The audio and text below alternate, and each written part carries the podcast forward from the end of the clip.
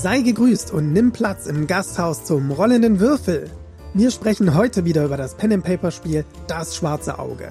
Wenn dir unser Podcast gefallen sollte, dann unterstütze uns doch mit einer kleinen Spende über steady.de. Noch mehr vom Gasthaus findest du auf YouTube.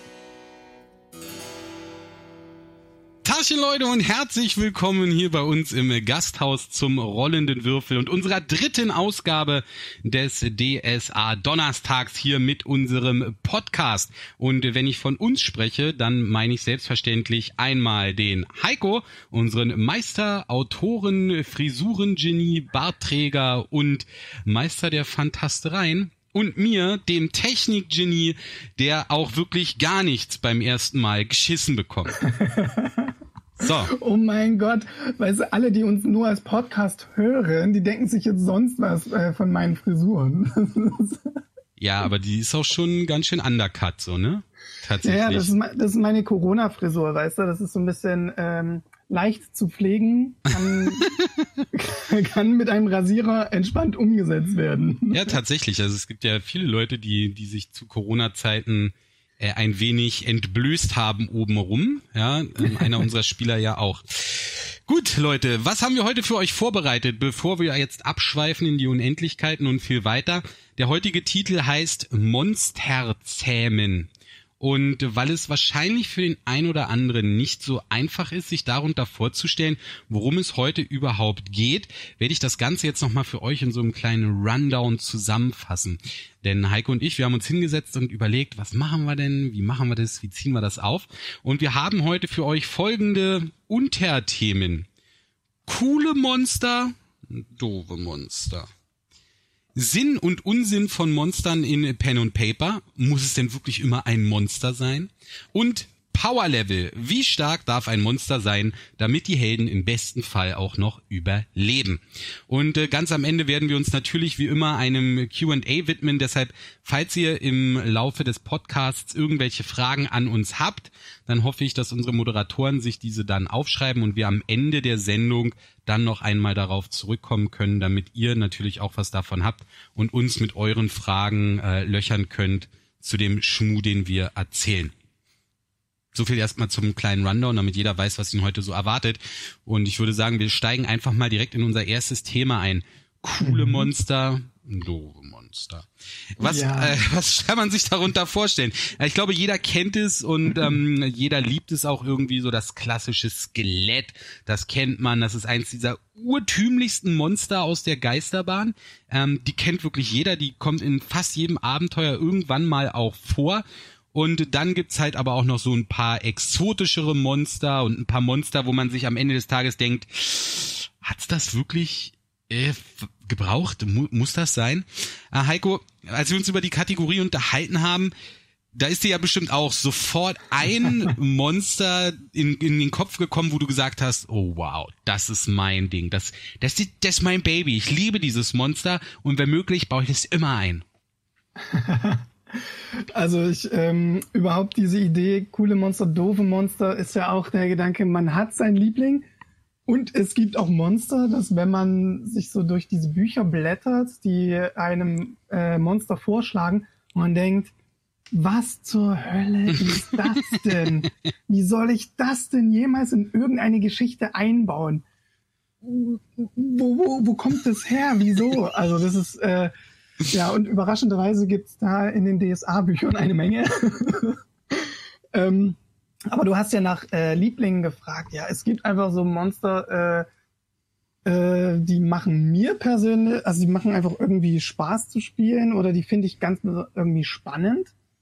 Da ist für mich einfach ganz klar Drachen. Ich, ah. Drachen machen mir sehr viel Spaß, weil die einfach ähm, so vielschichtig sind was sie an Fähigkeiten mitbringen, wie so ein Kampf gegen so einen Drache aussehen kann. Und jeder hat Schiss vor Drachen. Erstmal prinzipiell, das finde ich super.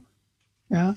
Und gleich hinten dran, hinter den Drachen, sind Dämonen. Aber nicht diese, sag ich mal, Low-Level-Dämonen, sondern es muss halt schon richtig äh, zur Sache gehen. unter ja. einem Horn geht gar nichts. gar nichts. Ja. Er wird sogar sagen, unter fünf Hornhörner ist halt, äh, das ist so das Anfängerniveau. Und alles drüber, dann wird's langsam spannend ähm, das, also du merkst schon, wenn es episch zur Sache geht, dann finde ich die Monster in der Regel richtig cool. Dann also High Spaß. Fantasy sozusagen auch, ja, ja High-End genau. Fantasy. Genau, und dann so gibt's halt manchmal aber auch so Monster, wo du denkst, ja, wie Monster? Ist ja nur eine Pflanze. ja, das, äh, es gibt tatsächlich in den DSA-Bestiarien einige, ähm, wo man vielleicht nochmal genauer hingucken muss. Aber lass uns nochmal zurückkommen auf die Drachen. Du hast die Drachen erwähnt. Ähm, ursprünglich hatte ich sogar mir überlegt, ein ganzes, einen ganzen Part nur über Drachen zu machen, weil du hast gesagt, sie sind vielschichtig. Ich würde sogar sagen, sie sind mannigfaltig, falls das besser ist. Denn ähm, was viele Leute ja sich unter Drachen vorstellen, ist entweder dieser 0815 feuerspeiende Bösewicht, der die Jungfrauen entführt und einen Schatz hortet, oder dieser, sage ich mal, gutmütige alte weise Drache. Und ich glaube, das DSA-Universum, das bietet noch viel mehr. Denn obwohl mhm. es auch diese zwei Archetypen sozusagen gibt, gibt's da noch den Baumdrachen, der mehr oder weniger nichts anderes ist als eine fliegende, feuerspeiende Echse ohne Verstand. Und dann gibt es die alten Drachen, die eher schon götterähnlich sind, als dass sie irgendwie noch in die Kategorie Monster oder, oder gar Tier fallen oder so. Und das finde ich auch bei, bei DSA super spannend gelöst, dass es Drachen in den verschiedensten Varianten gibt, in den verschiedensten Formen und ähm, sie viel mehr sind als nur Tiere oder Monster, sondern sie sind teilweise wirklich uralte Wesen mit richtig Charakter und Tiefgang, um die ganze Kampagnen gut drum gestrickt werden können. Also Drachen finde ich tatsächlich mega, mega auch. Mhm. Ich glaube, das ist von Kindheit an bei fast jedem so, ne? Ich, also ich kenne kaum ja. ein Kind, der gesagt hat, na, Drachen finde ich eigentlich scheiße. ja, absolut. Und ich finde, gerade bei Drachen erkennt man auch einen großartigen Unterschied zwischen DSA und D&D. Denn ähm, D&D bietet auch, ich glaube, 20 verschiedene Drachen oder so. Aber ähm, die Amerikaner haben sich viel mehr darauf spezialisiert, den, äh, den Standarddrachen zu nehmen und dem unterschiedliche Fähigkeiten zu geben, sodass die Kämpfe gegen den Drache unterschiedlich ausfallen, mit unterschiedlichen Schwerpunkten und so. Ähm, aber DSA geht einen ganz anderen Weg und versucht mehr, sag ich mal, Rollenspiel mit den Drachen zu verbinden. Also nicht ohne Grund hast du halt so einen komischen Baumdrache oder sowas. Ne? Ähm, und das finde ich, äh, da erkennt man auch sehr gut, wie diese Spielsysteme sich unterscheiden. Ja, aber ich glaube, bei dir und die ist es eher so, da, da gibt's den säurespuckenden Drachen, den Frostdrachen, den Feuerdrachen, genau. den Schlammdrachen, genau. den Ach, naja, ist ja auch egal. Äh, eine andere Sache, die du noch erwähnt hattest, waren die Dämonen. Ich mhm. glaube tatsächlich, da dürfen wir gar nicht zu tief reingehen in die Materie, denn Dämonen ist ja noch viel mehr als der Drache ein ganzes Kapitel, ein ganzes Universum für sich von den mhm. niederen Dämonen über die gehörnten Dämonen, die vielfach gehörnten Dämonen, die Erzdämonen, die Entstehungsgeschichte. Also, da, da, ich weiß nicht, du hast doch, glaube ich, das Buch über Dämonen, ne? Das ist doch irgendwie so dick alleine. Ja, beide mittlerweile. Die haben ja mittlerweile zwei rausgebracht. Ähm, das Schöne an DSA ist ja, dass du äh, eben selber auch Dämonen beschwören kannst. Und dann haben die sich natürlich gedacht, ja, äh, das heißt, es muss dem Dämonen geben, die irgendwelche Herausforderungen bringen für die Spieler zum Kampf. Und dann gibt es Dämonen, die eher, naja, Rollenspielaspekte bringen. Ähm, ich will dir mal einen zeigen, oh ja, einen bitte. Dämon. Das, äh, das fand ich sehr spannend. Jetzt habe ich sie wahrscheinlich äh, in der Eile jetzt im Chaos verblättert. Ähm, ach egal. Äh, und zwar ist das ein Dämon, dessen Hauptfunktion ist es, äh, sexuelle Träume zu machen. oh nein, der ähm, stammt garantiert aus dieser aus dieser Erweiterung, oder? Dieser, dieser, wo auch dann Penisvergrößerungszauber und so drin Nee, nee, nee, nee, nee. Das ist nee? tatsächlich in einem dieser Pandemonien, ich habe es jetzt blöderweise zugemacht, weil ich, äh, weil ich die hier hochgezeigt habe. Ähm, und echt denkst so, ja, okay, ich mache jetzt also, ich beschwöre jetzt also einen Dämon, dass du feuchte Träume hast und dann, also ja, okay. ne? Das ist so ein bisschen, okay, dann hast du halt so ein bisschen Rollenspiel-Flair reingebracht und vielleicht kannst du das dann auch nutzen, um so ein bisschen, ähm, sage ich mal, Entertainment zu machen als Dämonenbeschwörer. Aber so ein Dämon eignet sich halt null für irgendeinen herausfordernden Kampf. Also, ja. Gut, okay, ne? habe ich wieder was in meine Wissensschatulle gelegt. Sehr interessant. Jetzt Absolut. interessiert mich der Name natürlich trotzdem, ne? Ja, pass auf, wir fragen einfach den, den Chat. Äh, sucht mal raus. Ich bin mir ziemlich sicher, dass es in einem von den beiden Pandemonien war. Äh, wer es als erstes findet, der kriegt einen Abenteuerpunkt. Ähm. Wow. wie großzügig, fast wie bei uns. ähm, also ich habe da, wenn wir jetzt nochmal zurückgehen auf, auf die Vorlieben sozusagen, für mich persönlich, ich habe da zwei verschiedene Gattungen von Lieblingsmonstern mhm. immer gehabt. Und ich glaube, das geht zurück auf meine Abenteuerspielbuchzeit, als ich so ein mhm. kleiner Steppke war mit sechs oder sieben Jahren. Vielleicht kennt ihr die Bücher von Steve Jackson und Ian Livingston die haben so ähm, diese klassischen Abenteuerbücher gemacht. Willst du die Tür aufmachen, lies weiter bei Seite 60. Äh, willst du lieber dran vorbeigehen, lies weiter bei, bei Seite 80. Mhm. So, das kennen ja eigentlich viele, glaube ich. Und ja. ähm, da gab's ein Monster, das hat mich extrem beeindruckt, weil es mich mehrfach getötet hat tatsächlich. Und zwar ein Manticore. Und Ach. ich weiß nicht warum, aber seit diesem Tage an finde ich Manticore so als High-End-Fantasy-Kreatur extrem interessant. Ähm, in den, die sind ja so eine, so eine Art Chimäre zwischen Skorpion, Löwe und je nachdem, in welchem Universum man sich bewegt, manchmal auch noch Adler oder eben nicht. Mhm. In manchen mhm. Universen können sie sprechen, in manchen sind sie eher reine Bestien. Aber nichtsdestotrotz fand ich dieses dieses Äußere von diesem Tier, da weiß ich noch, da war so ein Bild auch abgebildet in diesem, in diesem Abenteuerspielbuch. Und es hat mich so gegruselt als kleines Kind, dass sich mir dieser Manticore einfach super krass eingebrannt hat in meine Synapsen und ich äh, seitdem die voll faszinierend finde. Und mhm. in dem Low-Level-Fantasy-Bereich bin ich tatsächlich ein Riesenfreund der Riesenspinne. Ähm, Hä? Ja, Echt? ja, total. Ich finde Riesenspinnen. Warum? weil ich Riesenspinnen ähm, zum Beispiel mit Herr der Ringe verbinde oder mit ähm, Computerspielen früher, egal was man gespielt hat, ich glaube in fast jedem Fantasy-Spiel ever gibt es Riesenspinnen. Und ja, Riesenspinnen ja. sind, also Spinnen an sich sind, sind schon immer gruselig und, und ich ich meine, ich habe keine Angst vor Spinnen im echten Leben, aber Spinnen sind scheiße. Also es gibt ganz wenig Menschen, die Spinnen mögen. Und ich finde, Spinnen kann man unheimlich gut in so ein Fantasy-Abenteuer einbauen als so gruseliger Höhlenbewohner oder Viech, was in der Nacht angreift, weil alle empfinden sofort was dabei, wenn man, wenn man so erzählt vor euch so eine mhm, haarige mhm. Spinne, die sich auf ihren klackernden acht Beinen da auf sich euch zubewegt und ihren, also ich weiß nicht, bei mir persönlich löst es immer was aus. Mhm. Und deshalb fand ich immer diese Riesenspinne als klassisches Low-Fantasy-Monster super cool. Su super Witzig, geil. Ja. ja. Für mich so im super Low-Bereich, also wenn du wirklich mit den ganz, ganz niedrigen Level 1 Charakteren spielst, war für mich immer Wölfe spannende Gegner. Auch wenn das total plakativ und platt ist, aber so ein Rudel Wölfe ist für mich einfach, weiß nicht vielleicht, ob das so was Persönliches ist, so dieser Gedanke im Wald zu spazieren und auf einen Rudel Wölfe zu treffen oder so. Aber es geht wahrscheinlich in dieselbe Richtung, ne? Spinnen ja. und so. Ja.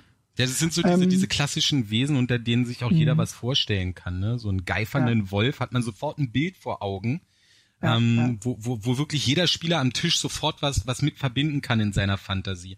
Also ich glaube, das macht halt auch diese, diese klassischen Monster so klassisch, mhm. weil jeder kann damit was anfangen und jeder hat sofort ein Bild im Auge und es funktioniert einfach. Ne? Da muss man nicht viel erzählen, nicht drum rumspinnen und keine Bilder aus einem Bestiarium zeigen, sondern jeder weiß genau, ah ja, okay, davon ist die Rede und kann sich dann halt was vorstellen darunter. Ja, ja.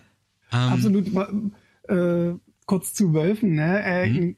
Finde ich eine super Story, weil du sagst, jeder hat das sofort im Kopf, kann sich sofort was vorstellen. Ähm, vor unzähligen Jahren, als noch Tomb Raider 1 gab. Ui, mit ähm, den, mit den Eckboobs? Äh, ja, genau. Und da, oh da, Gott, da gab es ähm, so das Anfangsabenteuer war so äh, irgendwo im Hochgebirge Himalaya und so eine Tempeltür öffnet sich und du läufst da rein und dein aller aller allererster Gegner sind zwei Wölfe. Und äh, ich habe damals das dann meiner Schwester gezeigt, weil äh, wir halt Computerspiele gespielt haben und die wollte auch mal Tomb Raider spielen und so. Und und ich habe ihr nur gesagt, ähm, aber du musst jetzt vorsichtig sein, da kommen zwei Wölfe. Und die, die macht zwei Schritte, sieht die Wölfe, steht auf und rennt aus meinem Zimmer. also so, so viel zum Thema, was, was das im Kopf auslöst wenn du nur denkst, oh mein Gott, Wölfe. Ja, und, und vor allen Dingen die Wölfe damals sahen bestimmt schlechter aus als die in unserer jetzigen Fantasie. Also Tomb Raider Ach, 1 und Wölfe, das waren halt fünf Pixel aneinander gedrückt sozusagen, ja. ja. genau. Cool, ey. Ja, so Schön. verbindet jeder so ein paar Geschichten, ne, aus, aus der Fantasy-Welt. Mhm. Ähm, wenn man jetzt mal ein bisschen zurückblickt, du hast ja jetzt auch schon ein paar Jährchen in deiner Pen and Paper Karriere hinter dir, obwohl du relativ spät eingestiegen bist. Wo war denn ähm, für dich persönlich mal das Monster, wo du sagst, das war das geilste, was ich jemals drinne hatte? Also was sich einfach wirklich in deiner ähm, vielleicht auch Meisterlaufbahn oder in deiner Spielerlaufbahn gesagt hat, das Ding, besser hätte man es nicht machen können. Wow. Meinst du jetzt, was ich selber ges gespielt habe? Gespielt oder, oder begegnet? Hat? Beides. Egal. Mhm. Uh, ja, das ist, ähm, ja, es ist, äh, ich weiß, es klingt nicht sehr überraschend, aber tatsächlich war der Kampf, der mir bisher mit Abstand am meisten Spaß gemacht hat, gegen einen Drachen. Ähm, das war auch damals in meiner Dungeons and Dragons Runde der End Endgegner. Hm. Ähm, als ich damals habe ich der Gruppe gesagt, pass auf, äh, ich kann nicht mehr mitspielen, weil ich habe jetzt das Gasthaus und keine Zeit mehr. Und ich wollte aber gern noch ein super krasses Finale hinlegen und habe dann auch heimlich mit dem Meister abgesprochen, dass mein Held sterben soll. Hm. Und ähm, das wussten aber die anderen Spieler nicht. Ja, und der hat das daraufhin hat er einen super geilen Kampf sich ausgedacht und das ging richtig mit äh, Helden mussten sich auf so Ballista, also auf Türme mit riesen Armbrüsten, Pfeilen, den durchlöchern, erstmal schädigen, dass er runterkommt und dann noch eine Schlacht auf dem Boden und so. Also es waren mehrere Schichten im Kampf, richtig spannend. Und am Ende war trotzdem bei jedem alles Mana leer und alles und alle dachten nur, hä, wie soll denn das gehen? Keine Ahnung. Und, und der hatte mir aber ein Artefakt gegeben, ein paar Folgen vorher. Und ich dachte, ja, pff, keine Ahnung, was ich noch machen soll. Ich nehme jetzt einfach dieses Artefakt, keine Ahnung, was das machen soll. Löst es aus und auf einmal kommt der mit, okay, und du verwandelst dich jetzt in einen riesen Steingolem, der haushoch ist. Und ich so, yo, okay, geil. und dann habe ich mich halt mit einem Drache gekloppt. so Faustkampfmäßig. ja, genau. Und dann hat er gesagt, ja, okay, der Nachteil ist, ähm, du zerfällst halt zu Staub nach so und so viel Kampfrunde oder so. Und dann habe ich halt den, den Drachen zu drei geprügelt und bin dann halt da, dabei gestorben in dem Kampf als oh. äh, Golem. Also es war halt richtig cool, mega episch und das ist so ein Tod, wo du denkst als Spieler, ja Mann. ja Mann, alles richtig gemacht.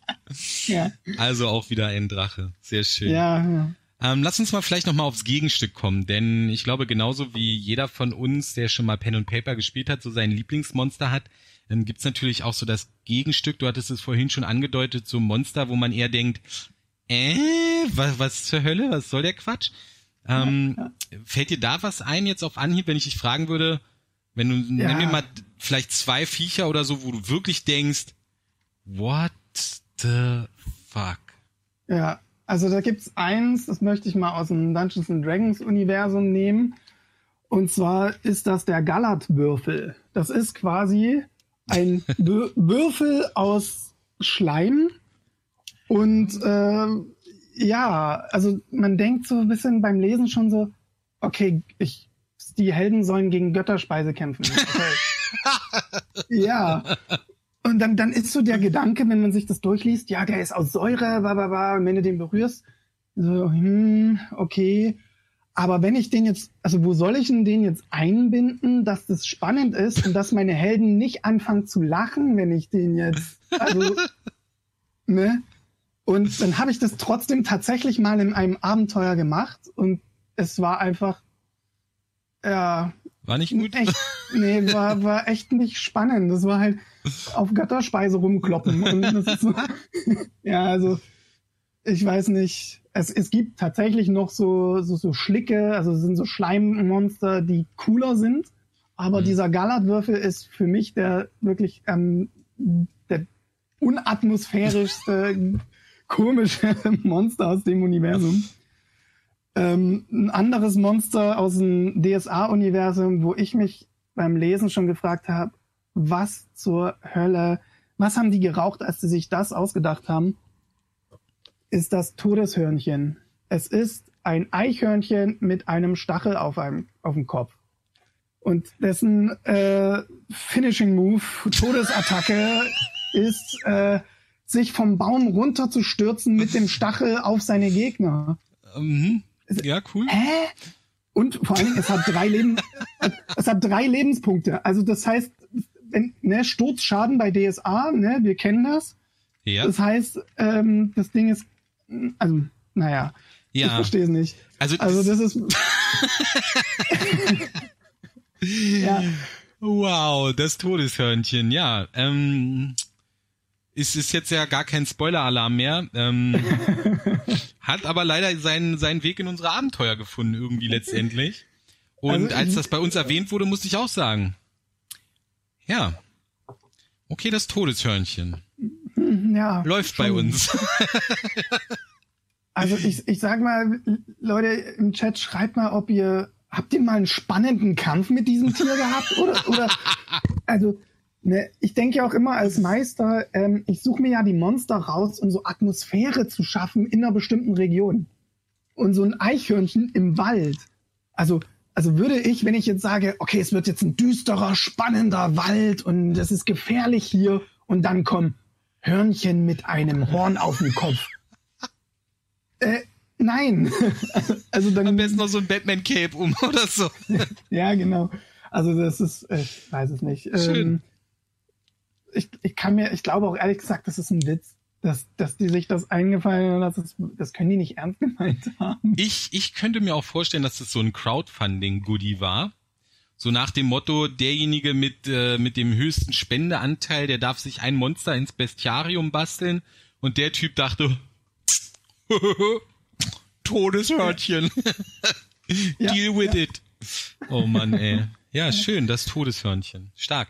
Ähm, ich, ich muss dann, ich muss dann auch mal meine Meinung reinbringen, die wird wahrscheinlich viele Leute überraschen, weil es so, so merkwürdig ähm, klingt. Aber ich persönlich kann mit Zombies tatsächlich relativ wenig anfangen. Das hat gar nicht so den Grund, also der Zombie ist ja ein Klassiker. Ja? Eigentlich kannst du nichts Mhm. falsch machen mit einem guten alten Zombie. Aber mich persönlich stören einige Dinge am Zombie doch extrem und zwar die Umsetzung, es stört mich übrigens auch in Filmen schon immer, ähm, Mhm. von den Zombies und ihrem untoten Leben und wie man das beendet. Ja, da gibt's ja in vielen Filmen oder oder in der Fantasy-Welt die die verschiedensten Varianten hier Flock durchs Hirn oder oder Kopf ab kennt man aus allen Zombie-Filmen. Ähm, ich persönlich glaube aber, das ist also ich finde das dumm, weil in DSA zum Beispiel kannst du einem Zombie mit Pfeil und Bogen Schaden machen. Da frage ich mich, warum? Weil das ist ein untotes Viech, das juckt es nicht, ob seine Milz durchbohrt wird oder, oder sein, sein linkes Auge, außer es, weiß ich nicht. Also, Mhm.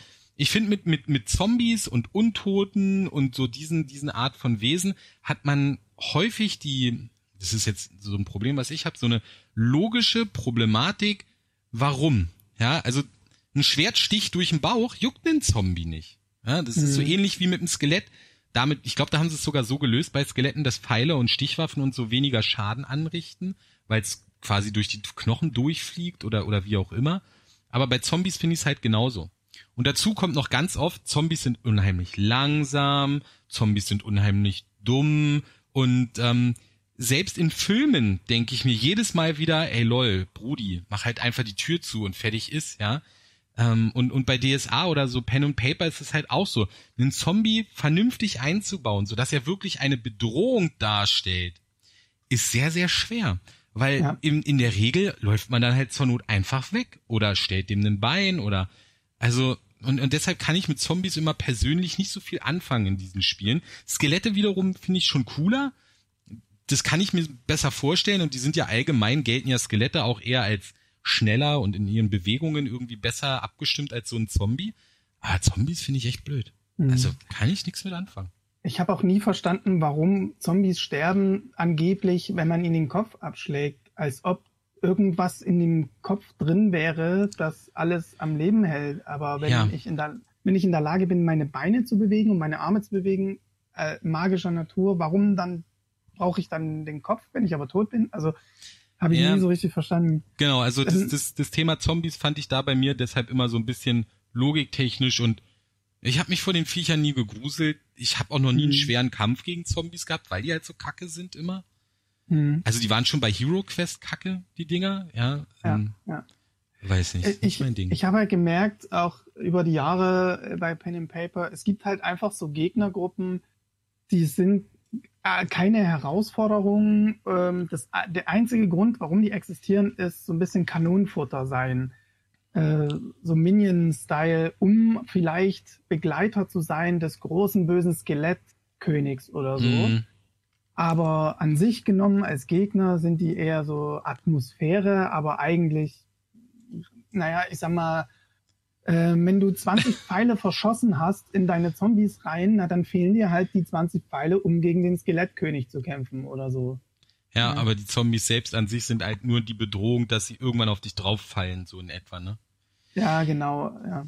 Naja, ja. also Monster, liebe Damen und Herren da draußen, ja. Nicht jedes Monster passt in jedes Abenteuer. Das ist vielleicht auch nochmal eine Sache, die man erwähnen soll. Ähm, das ist nicht immer an der richtigen Stelle passt das richtige Monster, sondern da muss man auch schon nachdenken. Ähm, kommen wir vielleicht dann gleich aus dieser Szene heraus zum Nachdenken und zwar über den Sinn und den Unsinn von Monstern in ähm, PNP. Denn wenn man als Meister ein Abenteuer schreibt, dann hat man natürlich eine gewisse Grundstimmung im Kopf, man hat einen Gedanken, in welche Richtung soll das gehen und dann muss man immer die Entscheidung treffen, an welcher Stelle kommt der Kampf, gegen welche Gegner soll der Kampf kommen, wie soll der Kampf ablaufen und was für Monster oder Gegner präsentiere ich meinen Helden und braucht es da denn tatsächlich immer ein High-End-Fantasy-Monster oder kann es auch mal, ich sag mal so, der 0815-Räuber von nebenan sein? Ähm, kleines Beispiel vielleicht, wenn ich ein Abenteuer spiele, was äh, rund um die Hauptstadt von Gareth ähm, spielt, ja, um die Hauptstadt darum, da macht ein Yeti keinen Sinn. Oder ist jetzt natürlich mhm. ein völlig dummes Beispiel, ja. Während, wenn ich in den Salamandersteinen spiele, in einer sehr urigen Gegend, wo halt sehr viel Magie herrscht und sowieso eine sehr äh, atmosphärische Stimmung ist, da sind halt High-End-Fantasy-Monster viel besser beheimatet als in irgendwelchen urbanen Abenteuern, wo dann auf einmal, weiß ich nicht, die Riesenspinne aus dem Keller kommt oder so. Wer hat die vorher nicht gesehen, ja? Also hm. man muss auch schon überlegen, wann macht so ein Viech Sinn und wie setze ich es ein. Und ähm, du als Einsetzer von äh, High-End-Fantasy-Monstern hast ja auch schon gesagt, dass du da eigentlich äh, da drauf stehst. Ähm, wie handhabst du das? Wie, wie entscheidest du beim Bauen deines Abenteuers, was für Gegner, Monster oder was auch immer da an dieser Stelle Sinn ergeben? Hm. Das ist eine, eine gute Frage. Ähm, ich mache das sehr stark abhängig zum einen von dem Szenario natürlich, in dem wir uns bewegen. Also passt es zur Geschichte. Wenn ich einen Mystery-Plot machen will, na dann muss ich natürlich irgendwie auf eher gruselige Monster zurückgreifen, weniger auf das Todeshörnchen.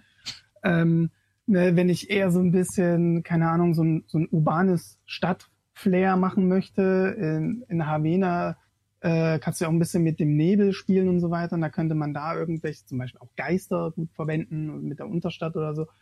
Ähm, also so ein bisschen passend zur Atmosphäre schraube ich mir schon die Monster zurecht.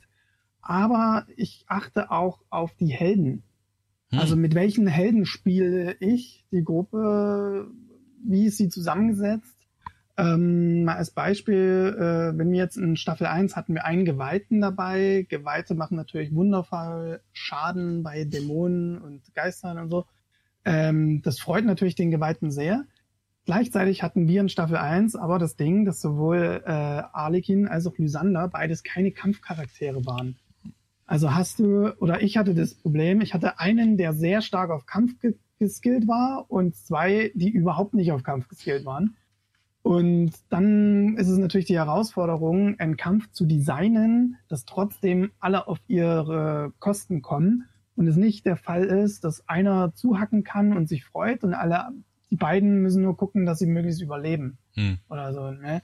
Das ist dann so ein bisschen schade, weil jeder soll ja irgendwie Spaß haben. Und gerade wenn wir jetzt zum Beispiel nur eine anderthalb Stunde oder etwas mehr als eine Stunde spielen pro Folge und so ein Kampf geht locker mal eine Stunde, könnte das nämlich auch bedeuten, dass dann Spieler, die nicht auf Kampf geskillt sind, dann halt eine ganze Stunde lang eigentlich nichts zu tun haben. Ne? Ja, ich glaube, das kommt immer noch mal erschwerend hinzu. Also nicht nur die Wahl des Monsters macht natürlich auch irgendwo die Musik, sondern auch ähm, ja, ob es überhaupt immer ein Kampf sein muss. Aber worauf ich ja eingehen wollte, ist gar nicht so die Schwere der Monster, sondern man kann ja auch sozusagen einen Zombie Level 1 oder einen Zombie Level 5 nehmen, sondern ich glaube, was du halt ganz richtig gesagt hast, das Monster oder das, das Ungetüm muss halt zum Abenteuer, zur Atmosphäre passen und es sollte halt an die Spielertypen so ein bisschen an, angeglichen werden. Nicht nur was die Schwere angeht, sondern auch vom, vom Style her, sage ich mal. Ne? Ähm, ich finde, da kann man ganz viel falsch machen als Meister mhm. ähm, mhm. und auch ganz viel richtig machen. Und was ich da persönlich sehr mag, ist gar nicht auf die Stärken der Helden eingehen, sondern auf die Schwächen. Das finde ich nämlich persönlich als Meister ganz spannend, denn viele, ja. viele Menschen bauen sich ihren Helden mit, mhm. mit den verschiedensten Schwächen und bedenken gar nicht, dass die tatsächlich irgendwelche schlimmen Auswirkungen haben können. Ähm, früher zum Beispiel, ich habe ja DSA 2 damals gespielt, da gab es ja noch diese Grundängste, sowas wie Totenangst, Raumangst, ähm, Goldgier und sowas alles als, als Eigenschaften, auf die man Proben würfeln konnte. Das haben sie ja alles dann nach und nach geändert. Und ähm, die Totenangst war zum Beispiel etwas, mit dem man sehr, sehr gut spielen konnte. Also wenn man weiß, dass einer der Charaktere echte Probleme hat gegen Untote und mhm. ähm, man möchte dem halt so einen, so einen charakteristischen Moment geben, dann macht es halt auch irre Spaß und Sinn, ihn mit seiner Urangst zu konfrontieren, da muss das Monster gar nicht stark sein, weil es dann gar nicht mehr so auf den Kampf drauf ankommt, sondern um die Konfrontation des Helden mit seinen Ängsten. Und es kann ganz klasse Spielmomente ergeben, obwohl der Kampf dann ähm, ja vielleicht zu einfach ist oder wie auch immer, aber diese diese Rollenspielelemente in in diesen Kampfgeschehen mit einzubauen, ja, das finde ich persönlich als Meister immer ganz ganz spannend. Ja, absolut. Bin ich auch ein großer Fan von. Ähm, das ist auch das, also ich meinte auch gar nicht so den Schwierigkeitsgrad, sondern eher so, wie designe ich einen Kampf und wie viele Kämpfe mache ich überhaupt? Hm. Ähm, und macht ein Monster überhaupt Sinn in dem Abenteuer oder so, wie es designt ist für diese Helden? Oder ist es unsinnig, dieses oder jenes Monster den Helden entgegenzujagen, weil sie es entweder gar nicht besiegen können oder viel zu leicht besiegen können? Äh, weil ähm, ich finde auch, ähm, Monster sind ja eine Herausforderung oder sollen ja eine Herausforderung darstellen, wo die Helden möglichst viele ihrer Fähigkeiten und Ressourcen einsetzen müssen, um diese Herausforderung zu überwinden.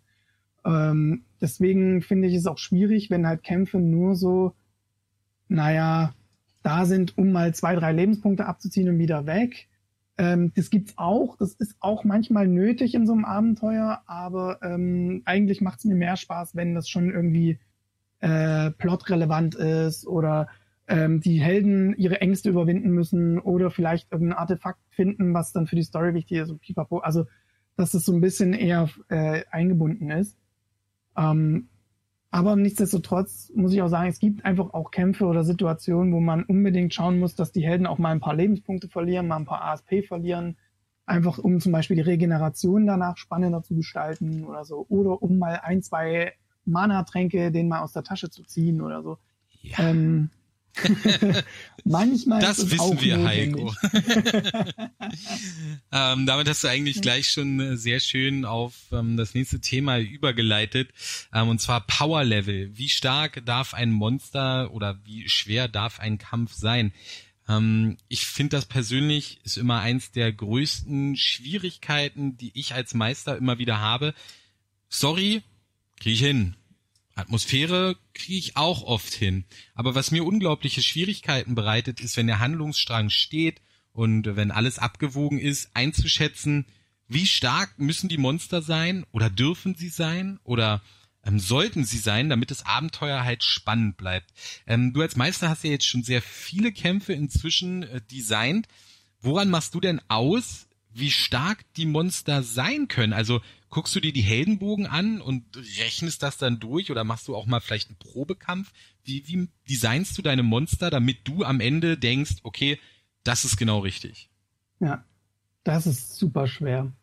Also ähm, ich, das in, D, in D&D wird man ein bisschen an die Hand genommen, denn die haben das so designt, dass Monster richtig so Punktewerte haben und du auch den Helden die Punktewerte gibst und dann kannst du das so ein bisschen angleichen und wenn der Unterschied zwischen dem Punktewert der Gegner höher ist als das von den Helden, dann sind die besonders schwer. Wenn es gleich ist, ist es ausgewogen. Wenn sie, wenn die Punktewerte niedriger sind, sind leichte Gegner und so. Mhm. Und tatsächlich, ich habe über ein Jahr lang D&D äh, gemeistert, äh, waren die Werte wirklich sehr, sehr gut gebalanced, dass, dass das einem wirklich super an die Hand genommen hat. Und ich muss sagen, das ist eines der Sachen, das ich am meisten vermisse bei DSA, dass man da bei der Auswahl der Monster in DSA nicht an die Hand genommen wird.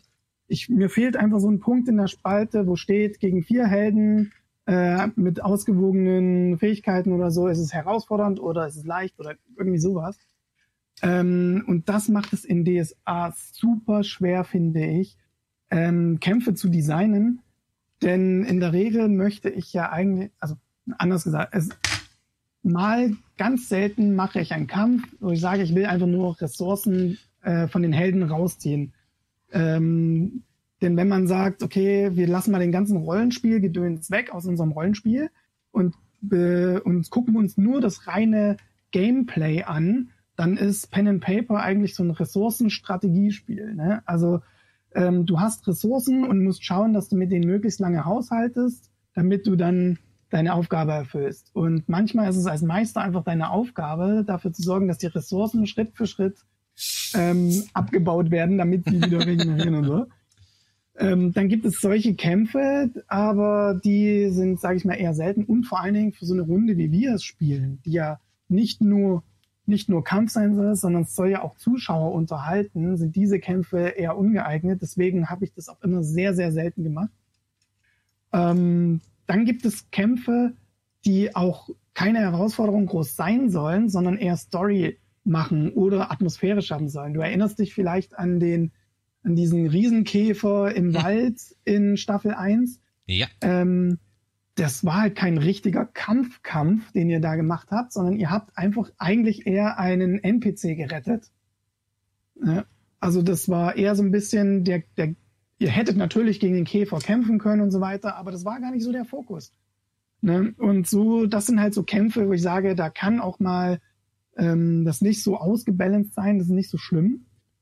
Aber, und das finde ich jetzt ist die größte Herausforderung, manchmal muss es halt auch Kämpfe geben, wo es halt richtig zur Sache gehen muss, wo alle ihre Ressourcen rausballern müssen und es muss spannend, herausfordernd sein und trotzdem nicht länger als eine Stunde gehen. ne? Und die sind richtig, richtig schwer. Und zum Beispiel habe ich auch bei dem Finalkampf äh, von Staffel 1 habe ich tatsächlich nachts da gesessen und mit euren Heldenbögen ausgewürfelt. Ich habe einfach selber gekämpft, um zu gucken, äh, wie muss ich diesen Dämon ähm, verändern, damit es eine Herausforderung bleibt für euch. Ja. Ähm, und es, es hat sich auch herausgestellt, es war wirklich absolut richtig, das, äh, diesen Endkampf selber mal zu würfeln als Meister, weil sonst wäre der viel, viel, viel zu leicht gewesen für Orasilas. Ähm, der hat ja sowieso alles zerhackt, was ihm vor die Flinte gekommen ist, ey. Ja, absolut. Und deswegen musste ich mir dann aber noch einfallen lassen, okay, wie kann ich denn das noch zu einer Herausforderung machen für ihn? Und ich habe dann auch mir so Sachen überlegt, okay, ähm, der Dämon könnte Orasias verschlucken und im Bauch könnte er ihn ein Bein ausreißen und so, ähm, um das alles nochmal so ein bisschen äh, spannender zu machen. Ist ja leider nie dazu gekommen, weil ich immer scheiße gewirbelt habe im Finale. Aber so, ne, also da muss man sich dann als Meister schon echt was einfallen lassen und vor allen Dingen auch, ich sag mal, so ein Ass im Ärmel haben für den Fall, dass es zu leicht wird für die Helden, weil sie super würfeln, oder dass es zu schwer wird, weil sie irgendwie zu sehr patzen und sonst was. Also da braucht man echt so ein bisschen Optionen.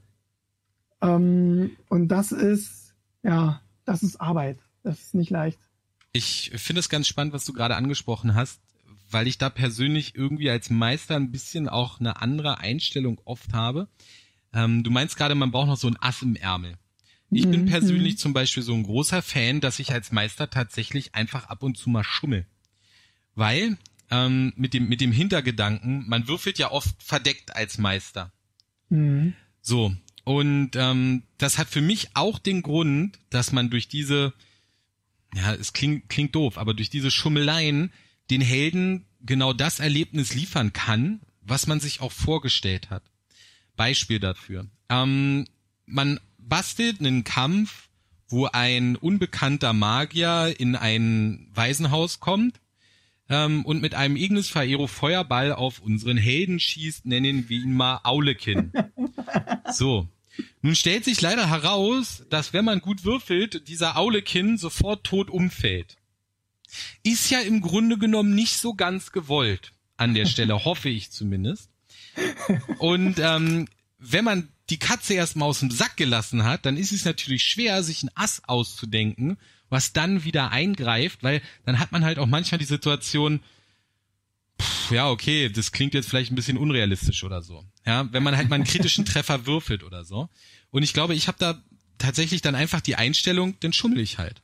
Also ja, ja. sowohl wenn es zu einfach ist als Meister, als auch wenn es zu schwer ist, denke ich mir dann an einigen Stellen, okay, dann mache ich jetzt halt hier, tue ich jetzt mal so, als ob ich besser gewürfelt hätte oder schlechter gewürfelt hätte, mhm. damit ich den Kampf halt für die Helden so gestalten kann, damit es für sie auch Spaß macht. Weil am Ende des Tages muss man ja sagen, das Spiel soll ja Spaß machen. Und mhm. auch wenn vielleicht der ein oder andere Held ähm, super viel Spaß daran hat, sich durch Monstermorden zu metzeln, ohne einen einzigen Lebenspunkt zu verlieren, würde ich behaupten, wir alle stehen auf spannende Kämpfe.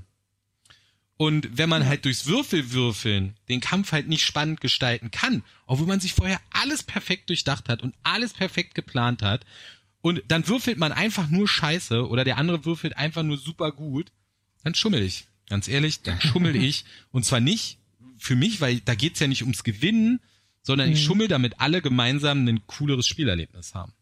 Ja. Ja, also wer meistert denn so? ich manchmal. nee. nee, alles klar. Äh, kann ich absolut nachvollziehen. Ähm, ich sehe das auch so als letzte, aller, allerletztes Mittel der Wahl, um noch irgendwie die Kurve zu kriegen als Meister. Meistens äh, bin ich aber eher weniger ein Fan vom Schummeln. Ähm, aber du hast schon recht, das ist schon natürlich, wenn man letzten Endes will man, dass die Leute Spaß haben, dass es eine Herausforderung ist, aber nicht zu herausfordern. Also es ist ja ein sehr, sehr schmaler Grad. Ähm, und dann letzten Endes wäre ein Mittel der Wahl dann eben zu schummeln. Du musst halt aufpassen, wenn du dann doch irgendjemanden hast in der Gruppe, der sehr regelkonform ist und dann herausfindet, hä, aber das kann doch gar nicht sein oder so. ne? Weil das ist nämlich auch so ein Ding, wenn du schummelst, dann musst du es gut machen. Denn wenn rauskommt, dass du schummelst, dann machst du nämlich das ganze Spielsystem kaputt, weil du dann natürlich die Leute, deine Spieler auch fragen, ja, warum muss ich denn eigentlich noch würfeln? Weil letzten Endes entscheidet doch eh der Meister, ob ich überlebe oder nicht. Ne? Also ja, das, das stimmt mhm. natürlich. Also ja, klar, das, das ist natürlich auch so ein schmaler Grad. Äh, man kann natürlich nicht sich das immer so zurechtschummeln, wie man will. Aber wenn ich zum Beispiel sehe, ich, ich habe jetzt hier einen Heldenkampf und es ist relativ am Anfang des Abenteuers und mein Schlag würde dem Helden jetzt den Kopf von den Schultern schlagen. Mhm. Ja, dann schummel ich das weg. Also dann sage ich halt, oh, acht Schaden, anstatt, oh krass, das waren 17. Ähm, ja, weil das ja. sind so Sachen, die, die, die Würfelwürfe, die kann mir ja keiner sehen, also die sieht ja mhm. keiner, ja. Und das mhm. sind ja rea durchaus realistische Würfelwürfe. Und ich finde, das, das gehört auch, also aus meiner Sicht, ja, es gehört auch ein bisschen zum Meistersein so dazu dann, aber da ist halt jeder Meister zum Glück auch anders. Aber ich, ich glaube, ich kann das dann super spannend und super, hm, ich sag mal, erfüllend für alle gestalten, was die Würfel dann teilweise nicht können. Ähm, ja. Das Kampfsystem ja. ist so, das ist sehr glücksbasiert, es ist sehr klar, Glück gehört auch zu einem Spiel dazu, da gibt's Emotionen und so weiter. Ähm, deshalb spielen ja auch viele einfach mit offenen Würfelwürfeln, dass auch der Meister offen würfelt, da geht das dann natürlich nicht. Aber da hast du dann halt wirklich, das habe ich halt schon erlebt, da hast du dann einfach manchmal das Problem, dass der Held dann tot ist. Und mhm. dann beginnt nämlich wieder das, das Geheule, oh, was machen wir denn jetzt? Und es wäre halt nicht passiert, wenn man einfach ein bisschen zurechtgeschummelt hätte, ne? Und ja, ähm, ja. ja ich, ich kann auch die Einstellung verstehen, dass es dumm ist, aber es ist ja in der Hinsicht nicht, nicht ein Schummeln, um zu gewinnen, sondern es ist ein, ich, ich, ich drehe mir die Würfel zurecht, um eine coole Geschichte daraus zu machen, damit alle gemeinsam mehr Spaß haben. Mhm. Also es mhm. gewinnen ja alle im Endeffekt, denke ich mir immer zumindest so. Aber es ja. ist natürlich ein schmaler Grad. Finde ich, finde ich aber ein ganz spannendes Thema, weil ich das tatsächlich seit frühester Jugend zur Hand habe. Ähm, ja und andere mhm. eben nicht. ja, absolut. Also, wie gesagt, ich würde es halt echt nur als allerletzten Mittel einsetzen, auf jeden Fall. Ähm, und du musst es halt richtig gut schauspielen in dem Sinne, ne? Äh, dass es nicht rauskommt. ja, das, das, das stimmt natürlich. Das, da ja. muss man ein bisschen ein bisschen den den äh, den Lügenbold schon in sich haben. Mhm. Oh, ich glaube, ich habe eine drei gewürfelt. das geht dann ja. natürlich nicht, aber ähm, ja, ich, ich sehe das halt immer so und deshalb, ich, ich kämpfe halt auch wirklich sowieso super ungerne in das schwarze Auge zum Beispiel. Mhm. Ähm, weil ich schon immer fand, es ist so, ach, man kann, man kann halt nicht so wirklich, klar, es ist ein bisschen Strategie ist noch mit dabei, aber im Endeffekt ist es halt, würfelst du gut oder würfelst du nicht gut. Und ähm, bei Proben zum Beispiel finde ich, da habe ich überhaupt gar kein Problem damit, weil die Mhm. Proben haben halt oft so dann noch, noch, da kann der Meister letztlich entscheiden, was passiert.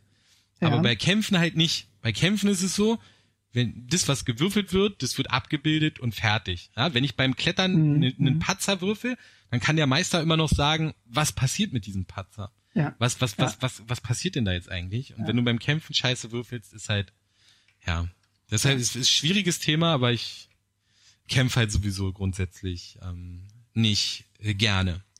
Aber warte mal, warte mal. Sag mal, äh, wie fandst du denn dann für dich jetzt, jetzt was den Kampf angeht, den, den Finalkampf aus der Staffel 1? Wie war das Kämpfen da für dich, wenn du Kämpfen eigentlich nicht so magst? Ähm, also ich hatte ja keinen Kampf letztendlich oder ganz wenig Kampf.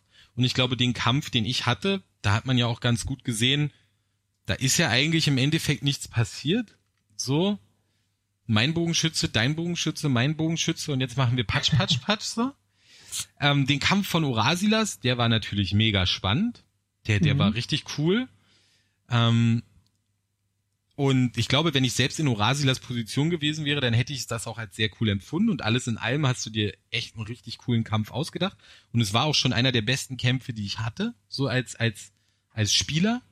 Mhm. Aber nichtsdestotrotz ist Kämpfen einfach für mich keine Erfüllung im, im Rollenspiel.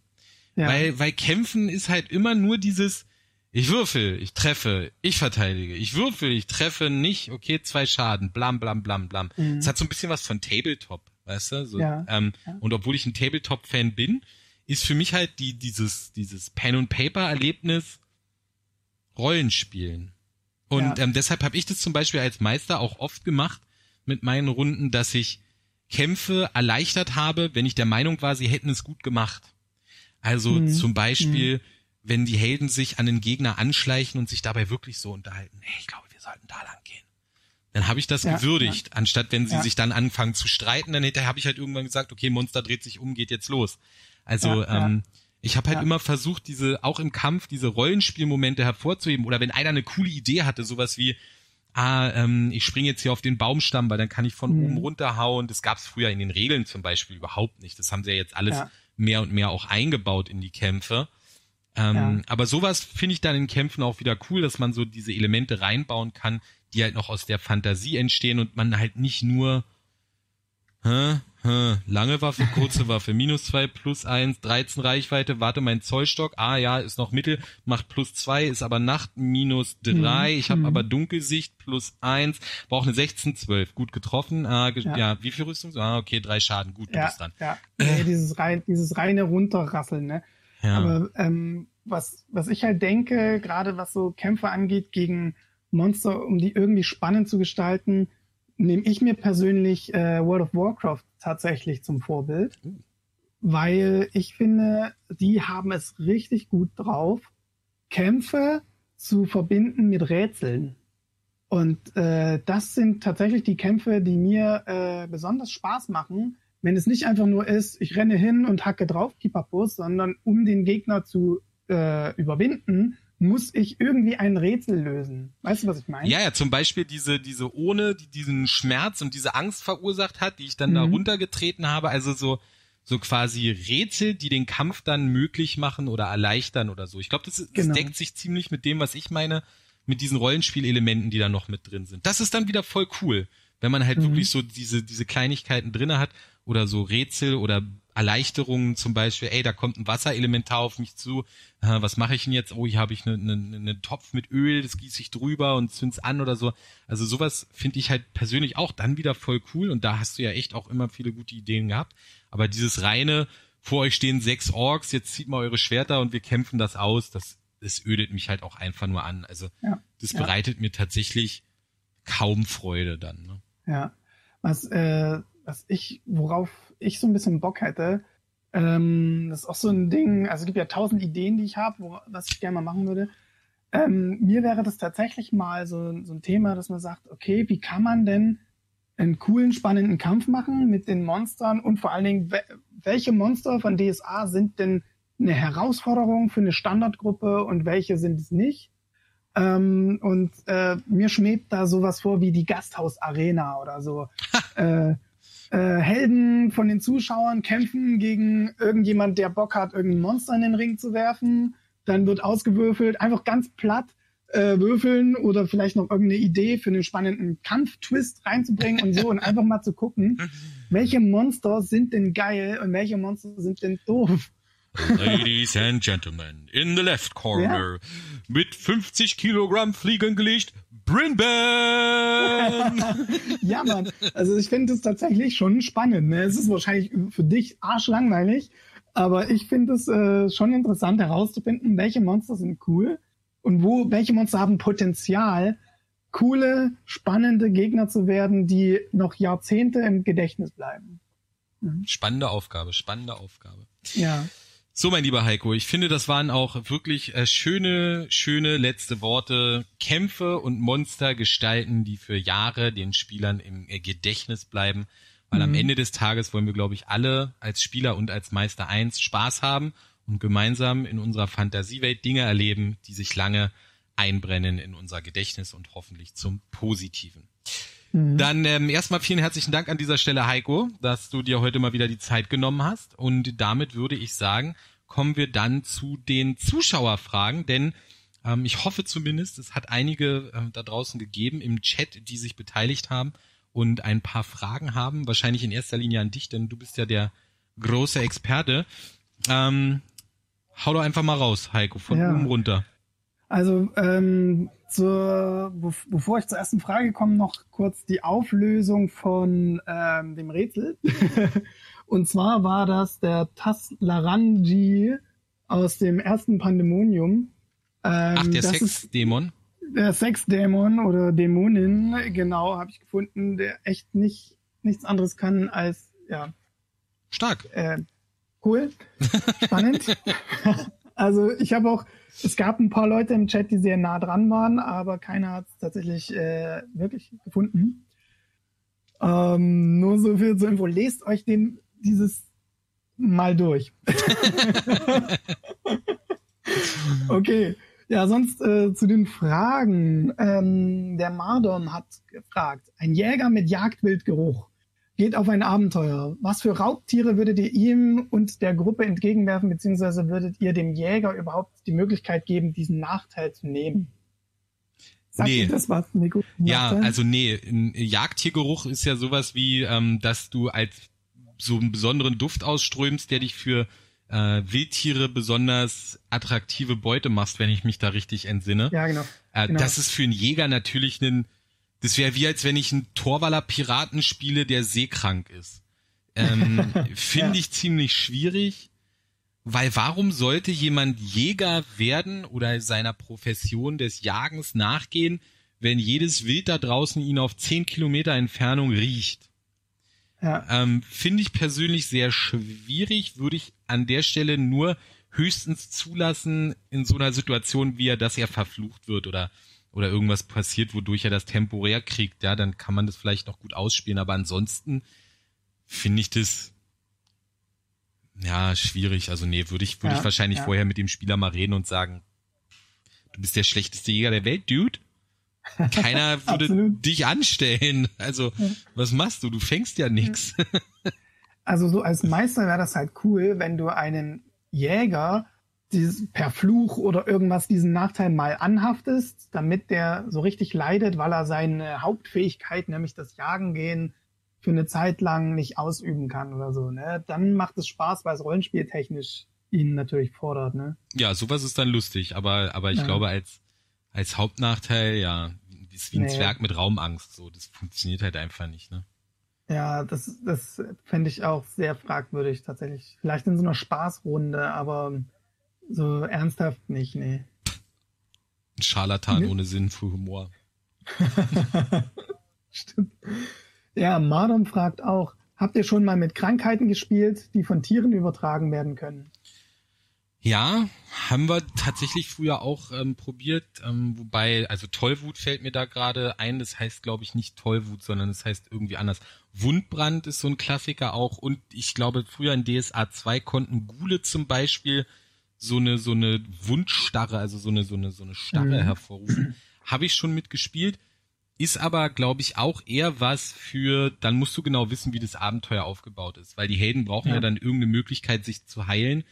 Entweder baust du das ein, weil in der Gruppe ein Heiler dabei ist, der der sie heilen kann, oder du mhm. baust es ein, damit die Helden die Hexe aufsuchen, die sie dann von der Krankheit erlösen oder den Druiden oder den nächsten Tempel. Also es macht aus meiner Sicht nur dann Sinn, wenn du es in dem, in dem Rollenspiel, in dem Abenteuer irgendwie umgesetzt kriegst. So ja, nach dem Motto, ja. okay, der Wolf beißt dich, bei einer Chance von 20 Prozent kriegst du jetzt äh, die Tollwut. Ja, schade, bist mitten im Wald, hier gibt's keinen Arzt, kein nichts, bist halt tot. So, das macht ja. dann halt wenig Sinn. Ähm, Aber ansonsten kann es natürlich sehr, sehr spannend sein, wenn man es halt ins Abenteuer einbaut, so dass durch diese Krankheit dann irgendetwas wieder hervorgerufen wird. Ja, absolut. Also wenn es äh, rollenspieltechnisch Sinn macht, finde ich das durchaus spannend. Krankheiten, finde ich, in, sind in, in DSA echt eine heikle Sache. Muss man überlegen, ob man das macht oder nicht, weil äh, ja keine Regeneration stattfindet, solange man krank ist. Ähm, und das kann schon heftig sein, weil die Regeneration ja allgemein in DSA sehr gering ist. Ähm, und das würde ich dann nutzen, wenn, wenn man den Spielern so richtig eine von Latz knallen will, weil äh, man will, dass die sich so richtig auspowern mit ihren Lebenspunkten auch und dann äh, gegen, gegen einen Wolf schicken oder so. Ähm, aber sonst ist es natürlich, ah, ist auch super anstrengend, ne? Wenn dann diese Krankheit dann wieder loszukriegen und so und vielleicht lenkt es auch vom Hauptquest ab und so. Also ich glaube, Krankheit muss man echt wirklich sehr gezielt einsetzen, damit es Spaß macht und nicht nervt. Ja, also ich, wir hatten gerade noch die Diskussion im Chat bezüglich des Jagdtiergeruchs. Also es gibt, glaube ich, das Ra also es wurde gerade nochmal aufgeklärt, es gibt den Jagdwildgeruch und das Raubtiergeruch. Raubtiergeruch so. lässt dich riechen wie ein Jaguar und Jagdwildgeruch, dann riechst du so für ja, also für Tiere, die jagen wie ein Hase also ich glaube, so haben wir das jetzt alle verstanden, so hatte ich das zumindest immer verstanden, dass Jagdwildgeruch bedeutet, du riechst wie ein Wild, was gejagt wird. Also du bist für die Hunter, für die Predator, riechst du wie Jagdwild, also wie Wild, was, was sie jagen wollen. Du wirst halt dann von denen als Beute wahrgenommen. Und ich glaube, Raubtiergeruch mhm. ist das, dass du die Sinne eines Raubtieres übernimmst und dann so gut riechen kannst wie ein Raubtier. Aber ah, okay. ich habe das Regelbuch jetzt nicht da, aber so ist es mir auch in, in, in Erinnerung, wenn wir das vertauscht haben, dann ähm, wurde das, glaube ich, jetzt auf jeden Fall nochmal richtig gestellt. Okay, alles klar. Sehr gut. Ja, nee. Es gibt einfach zu viele Regeln. Ja, alles, alle kann man sowieso nicht kennen. Also, ja. ja. Na, warte, okay, ähm, es gibt bestimmt welche, die alle kennen. Ich kann nicht alle Regeln. So. Ja, ja das stimmt. Ähm, Saladok hat gefragt, ein Klischee in RPGs ist es ja, dass Gegner ohne jeglichen Sinn und Verstand bis zum Tode kämpfen Wann darf ein Gegner, gerade auch ein Tier oder Monster, die Flucht ergreifen? Ich glaube tatsächlich, das haben sie in DSA ähm, sehr genau definiert jetzt inzwischen, wann Tiere die Flucht ergreifen. Ich glaube, da haben sie extra so ab Schmerzstufe 1 oder bei zwei Drittel hm. Leben oder so. Und Tiere, meiner Meinung nach, fliehen relativ früh tatsächlich. Also ich glaube zum Beispiel Wölfe fliehen, wenn sie äh, die Hälfte der Lebenspunkte verloren haben hm. oder sogar schon früher. Und andere Tiere beziehungsweise Monster, die halt eher stumpfsinniger sind, die fliehen dann halt später oder auch gar nicht. Also ich glaube, das haben sie inzwischen relativ klar definiert. Früher war das ähm, gar nicht definiert. Also da hieß es einfach Meisterentscheid. Und ähm, ja. tatsächlich würde ich das als Meister auch immer so handhaben, ähm, mhm. dass man einfach so ein bisschen selbst ein Gefühl dafür entwickelt, was würde denn in so einer Situation wahrscheinlich passieren? Okay, wenn du jetzt mit einem Gargoyle kämpfst, ich habe noch nie im echten Leben einen Gargoyle getroffen oder, oder einen Manticore, da wüsste ich es wahrscheinlich auch nicht. Aber ähm, ja, geh mal davon aus, die anderen wissen ja nicht mehr als du. Ja? Mhm. Wenn du Meister bist und selbst wenn, dann ist es halt ist dein Tier halt anders und lass es dann fliehen, wann du es als richtig empfindest. Vielleicht ja. ist es ein besonders mutiger Wolf oder ein besonders ängstlicher Wolf oder finde ich ja. nicht so, aber ich glaube, das ist jetzt sehr genau definiert inzwischen. Aber tatsächlich finde ich ja die Flucht von Gegnern eines der angenehmsten, elegantesten Mittel, um als Meister zu balancen. Ähm, wenn der Kampf zu hart ist, na, dann lässt du den früher fliehen oder wenn er zu leicht ist, dann flieht er, dann ist er halt besonders standhaft oder so. Ähm, das hilft super, finde ich. Ja. ja. Das stimmt. Hast da aber dann auch, auch, manche Gegner, wo dann halt drin steht, flieht nie. ne?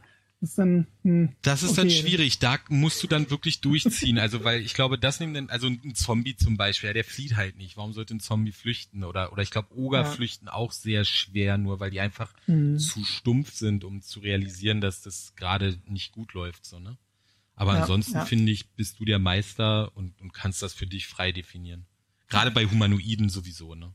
Genau. Kann sein, dass manche Humanoiden schon bei der ersten Wunde fliehen, weil, weil sie es nicht gewohnt sind oder, Ja. Manchmal kannst du auch dadurch, finde ich, mit Flucht auch so ein bisschen eher dafür sorgen, dass es jetzt nur atmosphärisch sein soll, aber du gar nicht wirklich einen Kampf provozieren willst. Nach dem Motto, ähm, da springt ein Wolf aus dem Gebüsch, beißt kurz zu ähm, und beim ersten Schwerthieb äh, nimmt diese, diese Wolfsmutter aber sofort die Beine in die Hand und rennt weg. Aber gleichzeitig schärfst du die Sinne deiner Spieler, die sagen, okay, wir müssen aufpassen, hier gibt's wilde Tiere. Äh, lass mal vorsichtiger vorgehen oder so. Also es ist so ein bisschen, sag ich mal, hier so ein Mittel als Meister hier, tschack. Achtung, Leute. Ja. Ihr könnt angegriffen werden. Dann ein Drache beißt den Arm ab. Jetzt pass mal hier auf, da.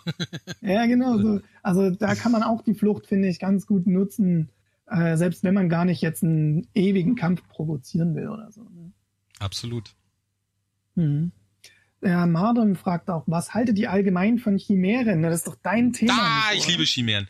äh, ich, ich liebe Chimären, ähm, weil sie der Fantasie einfach freien Lauf lassen. Ähm, also es gibt wirklich keine Grenzen bei Chimären, wobei ich glaube, es Mhm. gibt irgendwelche regeltechnischen Begrenzungen, aber die kann man eigentlich auch vergessen, weil es so eine Fabelwesen sind, dass es halt letztlich egal ist. Aber ein Greif zum Beispiel ist ja, wenn man es bösartig ausdrücken will, auch eine Chimäre. Mhm. Nur halt eine Mhm. göttliche und nicht äh, und keine dämonische oder magische, wie auch immer. Ich liebe Chimären, weil man mit denen so unglaublich viel machen kann.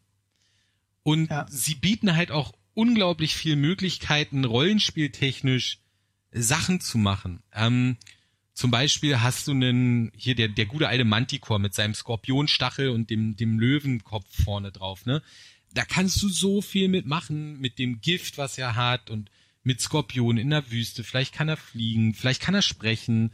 Eine Sphinx ist ja auch fast sowas wie eine Chimäre. Und ähm, deshalb finde ich Chimären unglaublich spannend, weil man ganz viele verschiedene Eigenschaften kombinieren kann. Man darf Mhm, natürlich mhm. nicht übertreiben. Also ich weiß nicht, eine, eine Ja. große Weitspinne mit Adlerflügeln finde ich dann zum Beispiel. Also stell dir mal vor, eine fucking fliegende Spinne, da würde ich nie mehr aus dem Haus gehen, ja. Ähm, also man darf es nicht übertreiben, aber an sich finde ich Chimären super spannend. Ja. Wirklich. Oh, Nico, ich würde mir so wünschen, dass du mal einen Chimerologen spielst. ja, die sind besonders, äh, ja, es sind auch sehr, sehr gern gesehene Gäste in, in allen Herbergen und Tempeln dieser Welt. Mhm. Ja, ja, aber äh, ich glaube, du kriegst es hin. Hier, das ist meine äh, Katzenrattenspinne. Hallo, du darfst dich streicheln. ja. Ach, da hängst du einfach ein, ein Bettlaken drüber. Ja, eine Papiertüte. Mau. Geil. Ja.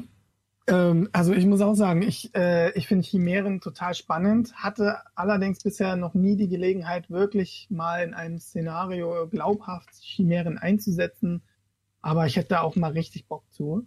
Ähm, ich finde persönlich es ein bisschen schwierig, weil ähm, ich würde jetzt zum Beispiel nicht einfach eine Chimäre ähm, äh, auftauchen lassen, wenn die Helden über Stock und Stein übers Feld marschieren und auf einmal plups kommt da irgendwie äh, eine, eine Wolfsspinne raus, äh, keine Ahnung, es wär irgendwie so ein bisschen, hä, wieso? Das ist nicht natürlich. Ja, Ähm, ist Aber- so ein bisschen komisch. also zumindest in DSA 2 war das so beschrieben, dass Chimären unter anderem von äh, Borberadianern und von Borberat und ähm, so bösen Zauberern tatsächlich erschaffen worden sind und auch auf die Welt losgelassen worden sind, auch in den abgelegensten Regionen dann.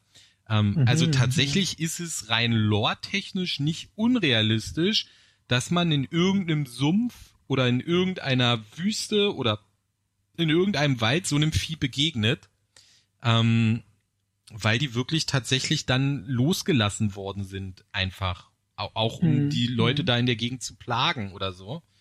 Ähm, das, das geht schon, aber natürlich, dummes Beispiel, äh, Bauernhof zehn Kilometer entfernt von der Hauptstadt Gareth wird wahrscheinlich kein keine Chimäre unbemerkt existieren können. Also es ist schon eher was für für entlegenere Gegenden, aber kann halt auch ja, wie gesagt, ein guter Hinweis sein auf irgendeinen bösen Magier, der hier sein Unwesen treibt oder auf eine alte alte Stätte, wo mal ein Magier sein Unwesen getrieben hat und sein geheimes Labor, da ist halt so ein Vieh noch entkommen oder ich weiß nicht, da gibt's viel. Kann man, kann man, mhm. kann man schon, kann man schon machen, wenn man will.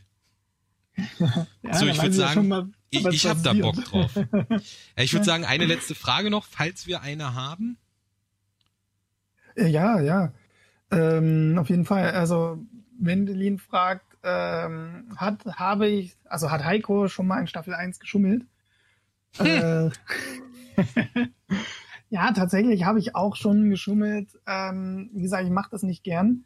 Aber was ich hin und wieder mal gemacht habe, ist zum Beispiel Patzer oder kritische Treffer von NPCs ähm, nicht auszuspielen. Ähm, einfach um wieder Balancing technisch, weil ich dachte, okay, die sind schon so am ähm, Kämpfen, am Hadern und wenn ich da jetzt noch einen Crit ausspielen lasse, dann geht es, dann eskaliert es und dann war es einfach nur normale Treffer oder so. Ähm, das kommt schon mal vor einfach auch ähm, da geschuldet, weil ich finde, auch Kämpfe müssen halt unterhaltsam sein und wenn Kämpfe zu lang gehen, dann ist das für unser Format auch nicht so spannend, weil wir wollen ja auch Zuschauer unterhalten und dann, wenn du halt immer nur dieses Gewürfe hast, dann. Hm. Aber ich versuche es tatsächlich so zu vermeiden von vornherein, ne? weil es, weiß nicht, ich bin nicht so ein super Fan davon, ehrlich gesagt. Ah, ich habe schon immer gern geschummelt. das denke ich mir, Nico. ja. Gut, liebe Leute, dann würde ich sagen, soll es an dieser Stelle dann auch ähm, gut sein für den heutigen Tag. Ähm, ich persönlich fand es wieder klasse. Bedanke mich ganz, ganz herzlich bei allen Zuschauern da draußen. Auch vielen herzlichen Dank für die rege Beteiligung durch eure Fragen. Ich finde, das wertet das Ganze am Ende dann wirklich nochmal auf. Wenn ihr weitere Fragen habt, lasst sie einfach in den Kommentaren da oder kommt vielleicht mal auf unsere Social Media Auftritte. Auf Twitter, Facebook, Instagram und natürlich auch auf unserem Discord Server. Da finden tatsächlich regelmäßig stündlich, möchte man meinen, Diskussionen über diese Art von Themen statt. Also wenn ihr da Bock habt, mit unserer Community ein bisschen näher in Touch zu kommen, dann schaut doch einfach mal vorbei. Die Links findet ihr alle unten in der Videobeschreibung. Und wir freuen uns natürlich auch über jedes Abo und über jeden Daumen nach oben. Damit helft ihr uns natürlich weiter, dass wir dieses Projekt hier am Laufen halten können. Und ähm, das ist uns natürlich sehr, sehr wichtig. Ansonsten würde ich sagen, wünsche ich euch noch einen schönen Abend. Heiko, vielen Dank, dass du da warst. War wie vielen, immer sehr Dank schön. Für das Gespräch. Und ähm, für euch da draußen eine Sache noch. Ja? Falls euch irgendein Thema auf der Seele brennt, wo ihr schon immer mal einen Podcast zu haben wolltet oder ihr der Meinung vielleicht auch seid, hey, das ist ein Thema, da kenne ich mich richtig gut aus. Wir suchen tatsächlich auch Gäste für unseren Podcast. Also wir wollen nicht immer nur in Zweierkombination bleiben, sondern es darf auch gerne mal jemand mitmachen, der sich in irgendeinem Thema auskennt oder der vielleicht uns auch mal live mit Fragen quetscht. Also da ist vieles möglich. Wenn ihr Bock habt und Feedback dalassen wollt, auch hier wieder Kommentare schreiben, schreiben, schreiben. Nur so können wir das Ganze dann auch realisieren. Absolut, ja. Vielen, vielen Dank und einen schönen Abend euch. Ich wünsche euch alles Gute. Machet gut. Ciao.